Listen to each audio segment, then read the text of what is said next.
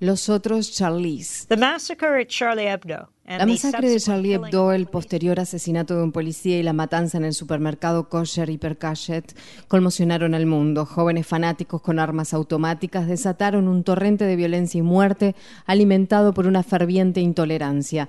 En la redacción de la revista satírica Charlie Hebdo en París, 12 personas fueron asesinadas y 11 resultaron heridas. La única culpa que podía caberle a las víctimas era la de expresar ideas. Sin duda fiel a la sátira, varias de las ideas eran muy ofensivas para muchas personas, en este caso las caricaturas del profeta Mahoma. Tras la masacre, personas de todo el mundo expresaron su solidaridad con las víctimas y con el pueblo de Francia.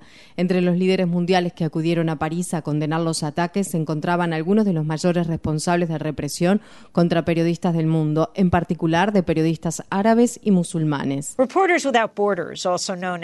Reporteros sin Fronteras, organización también conocida como Reporters Sans Frontiers o RSF tiene su sede central en París, no muy lejos de la redacción de Charlie Hebdo. La noticia del ataque llegó rápidamente a sus oficinas. Lucie Morillon, directora de programas de RSF, fue una de las primeras personas en llegar a la escena después de la masacre contra los periodistas de Charlie Hebdo.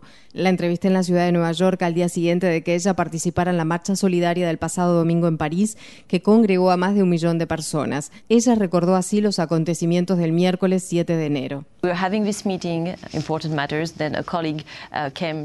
Estábamos en una reunión tratando temas importantes cuando un colega entró a la oficina haciendo gestos como si pasara algo importante y nos quisiera interrumpir. Yo le di una mirada dura como diciéndole, más vale que esto sea importante. Y él dijo, pasó algo grave. Parece que hubo disparos contra Charlie Hebdo y podría haber muertos. Fue completamente conmocionante, totalmente surrealista. Agarramos nuestros bolsos, cuadernos y teléfonos y corrimos a las oficinas de Charlie Hebdo. Son cinco estaciones de metro desde nuestra oficina, por lo que llegamos pronto. No había nadie, excepto por los vecinos congregados en las áreas restringidas, hasta que llegaron el ministro del Interior, el alcalde de París y un montón de oficiales. Uno de los oficiales me reconoció a mí y al secretario general de Reporteros Sin Fronteras, Christophe Delois, y pudimos entrar al área restringida con ellos. Terminamos al frente de la oficina. No entramos porque era la escena del crimen, pero igual podíamos ver las balas en el suelo y personas llorando. Un hombre salió de la oficina y se arrojó a los brazos del presidente François Hollande, que ya había llegado y dijo entre lágrimas, Sharp es muerto. Sharp está muerto.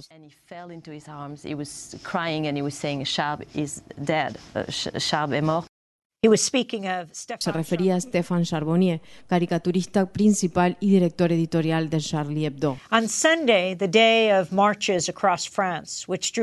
El domingo, día de las marchas de solidaridad en toda Francia, donde se congregaron cerca de 4 millones de personas, el grupo declaró en un comunicado de prensa: Reporteros sin Fronteras celebra la participación de muchos líderes extranjeros en la marcha de hoy en París en homenaje a las víctimas de los ataques terroristas de la semana pasada y en defensa de los valores de la República Francesa pero le genera indignación la presencia de autoridades de países que restringen la libertad de información. El grupo declaró que estaba consternado por la presencia de los líderes de países donde periodistas y blogueros son perseguidos sistemáticamente, como Egipto, Rusia, Turquía y Emiratos Árabes Unidos. A lo largo de todo el planeta fueron difundidas fotos y videos de los líderes mundiales de pie tomados del brazo encabezando la multitudinaria marcha. Mucho ruido hubo en Estados Unidos con respecto a la ausencia de autoridades del gobierno de Obama de alta jerarquía.